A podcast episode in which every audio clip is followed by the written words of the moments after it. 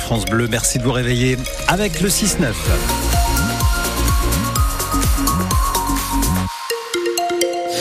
Ou d'aller vous coucher d'ailleurs, hein, je ne sais pas où vous en êtes hein, dans ce début ou cette fin de, de journée peut-être pour vous. En tout cas, on est ravis de vous accueillir avec une douceur ce matin encore. On est près de 10 degrés partout en Champagne-Ardenne. Le journal Alexis Arad, ils ont renommé les trottoirs de leur rue en crottoirs. Excédés par l'abondance de crottes de chiens, un groupe de riverains de la rue Cazin, on est près du stade de l'Aune à Reims, s'est saisi du sujet. Ils ont placardé des affiches, certaines humoristiques, pour inciter les passants à ramasser les déjections de leurs compagnons à quatre pactes. Parce que là, pour Jean-François, trop, c'est trop. Alors je tiens donc à préciser qu'il n'y a pas que les personnes qui habitent dans cette rue qui est sogénée. Euh, le lycée Saint-Michel, donc en face, est tout aussi touché que nous, à tel point que nous avons vu il y a quelques jours le cuisinier qui, avec un jet, donc nettoyait devant l'entrée des cuisines à Saint-Michel, ce qui n'est pas quand même relativement donc euh, bien euh, en termes d'hygiène. Les riverains qui euh, aimeraient des contrôles plus fréquents de la part de la police municipale euh, pour sanctionner les propriétaires des chiens qui laissent leurs excréments par terre. Difficile à faire, répond la ville qui explique qu'il faudrait les prendre sur le fait. Emmanuel Debatty, directeur propreté de la ville de Reims, assure qu'en termes de nettoyage, on est déjà quasiment au maximum. Il n'y a pas de solution miracle. C'est une vraie incivilité et on essaye de mettre des moyens pour euh, résoudre cette incivilité, mais effectivement, ça dure depuis des décennies. Qu'est-ce qu'on fait au niveau de la ville de Reims? On a plusieurs actions. Déjà, on a des actions de balayage et de nettoyage de la rue par des agents de balayage hein, qui ramassent les déjections canines. Sur le cas de la rue Cazin, on a un prestataire qui passe trois fois par semaine en balayage manuel sur cette rue. Donc c'est un nettoyage qui est plutôt important. La ville de Reims ajoute avoir arrêté d'installer des distributeurs de sacs parce qu'ils étaient vides bien trop vite. Elle appelle donc à la responsabilité de chacun et rappelle que laisser les déjections de son animal dans la rue peut valoir une amende de 135 euros majorée à 375 euros en cas de récidive. Vous retrouvez toutes ces infos sur francebleu.fr. Le premier ministre dans la Marne ce jeudi matin, Gabriel Attal va visiter une ferme dans le sud marnais, l'exploitation La Marlière à Marny, c'est au sud d'Orbel-Abbaye. Il va visiter les élevage bovin avant de rencontrer des agriculteurs du département. Je serai fier de présenter le texte pour l'accès à l'aide à mourir avant l'été. Voilà les mots de la ministre de la Santé, Catherine Vautrin, devant les députés à l'Assemblée nationale hier lors des questions au gouvernement. L'ancienne présidente du Grand Rhin s'estime que cette loi est nécessaire et mérite un débat apaisé. La convention citoyenne sur la fin de vie doit-elle se terminer le 2 avril? Nicolas Sarkozy, de nouveau condamné par la justice. Dans le dossier Big Malion, le système de double facturation mis en place pour couvrir l'explosion de ses dépenses de campagne lors de la présidentielle de 2012. L'ancien chef de l'État condamné en appel à de la prison ferme, six mois en aménagement de peine, plus six mois avec sursis. La condamnation est pour le moment suspendue par un pourvoi en cassation. Le député Elliott de la Marne, Charles de Courson, se félicite. Il n'y a pas d'immunité pour les grandes ce monde.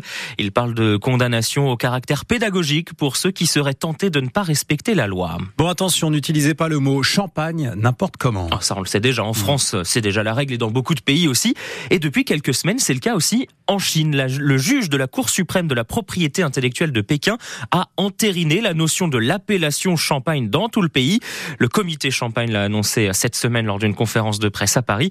Et cette décision va, vous allez le voir euh, grâce à Clément Comte, va bien au-delà du vin.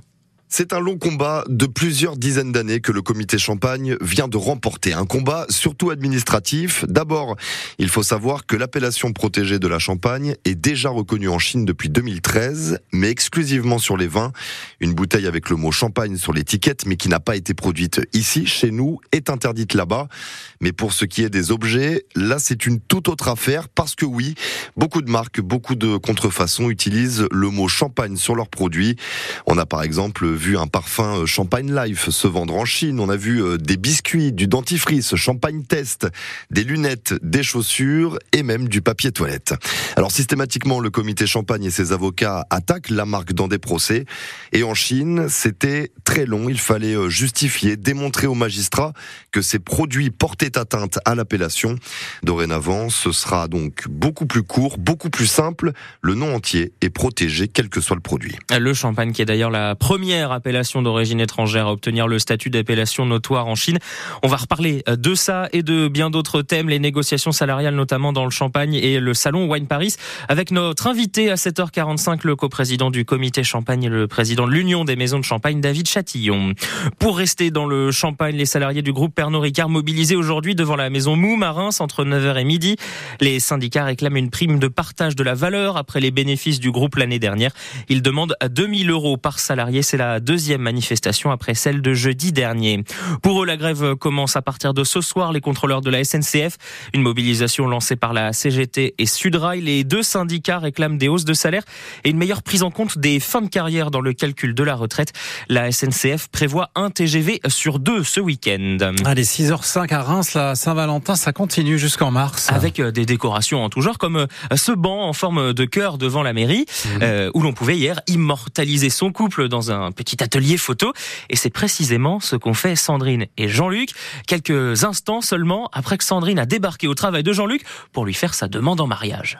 Euh, on s'est rencontrés bah, il y a 14 ans. On en avait parlé un peu et tout. Et on s'est dit, bon, bah, on va le faire, on va le faire. Mais monsieur se décidait pas. Donc je me suis dit que le 14 février, c'était une bonne date. Et après, sur la route, eh ben, il m'est venu cette idée-là d'arriver avec un panneau devant ses collègues et de lui demander. Mais bon, c'est vrai que j'avais des petits papillons dans le ventre. J'ai du mal à rentrer. Et voilà, ça a été compliqué. Mais bon, je l'ai fait. Je suis fière. Bon, ce matin, c'était un peu compliqué au travail. J'ai commencé à rédiger un mail pour une réponse qui était assez urgente. Et là, ma collègue me dit, Jean-Luc, Jean-Luc, il y a quelqu'un pour toi? Et à ce moment-là, je la vois. Bon, rien de particulier parce que ça arrive à ce qu'elle euh, vienne me chercher. Euh, sauf que j'ai pas vu la pancarte tout de suite. Et là, elle me dit euh, Jean-Luc, regarde bien, regarde bien. Et puis quand j'ai relevé ma tête une seconde fois, j'ai vu le panneau, beaucoup beaucoup d'émotions. Puis euh, là encore, bon, ça fait une, petite demi-heure, j'ai encore un peu de mal à, me remettre de tout ça. Les futurs mariés pris en photo hier donc devant l'hôtel de ville avant d'y revenir bientôt, hein, mais avec cette fois tous les convives. Et puis si la soirée hier c'était plutôt Saint-Valentin, moi je vous fais la partie foot, séance de rattrapage, c'était les huitièmes de finale aller de la Ligue des Champions. Le Paris Saint-Germain qui a fait le boulot, victoire 2 buts à 0 au Parc des Princes face à la Real Sociedad. Les Parisiens qui prennent une option pour les quarts de finale. Le match retour, ce sera le 5 mars à San Sébastien. Et ce soir, il y a quatre clubs français qui jouent là les matchs allés des barrages de Ligue Europa. C'est le deuxième échelon européen. Marseille rencontre les Ukrainiens du Shakhtar Donetsk. Lens reçoit les Allemands de Fribourg. Euh, Rennes se déplace à San Siro pour affronter l'AC Milan. Et Toulouse est au Portugal pour rencontrer le Benfica Lisbonne.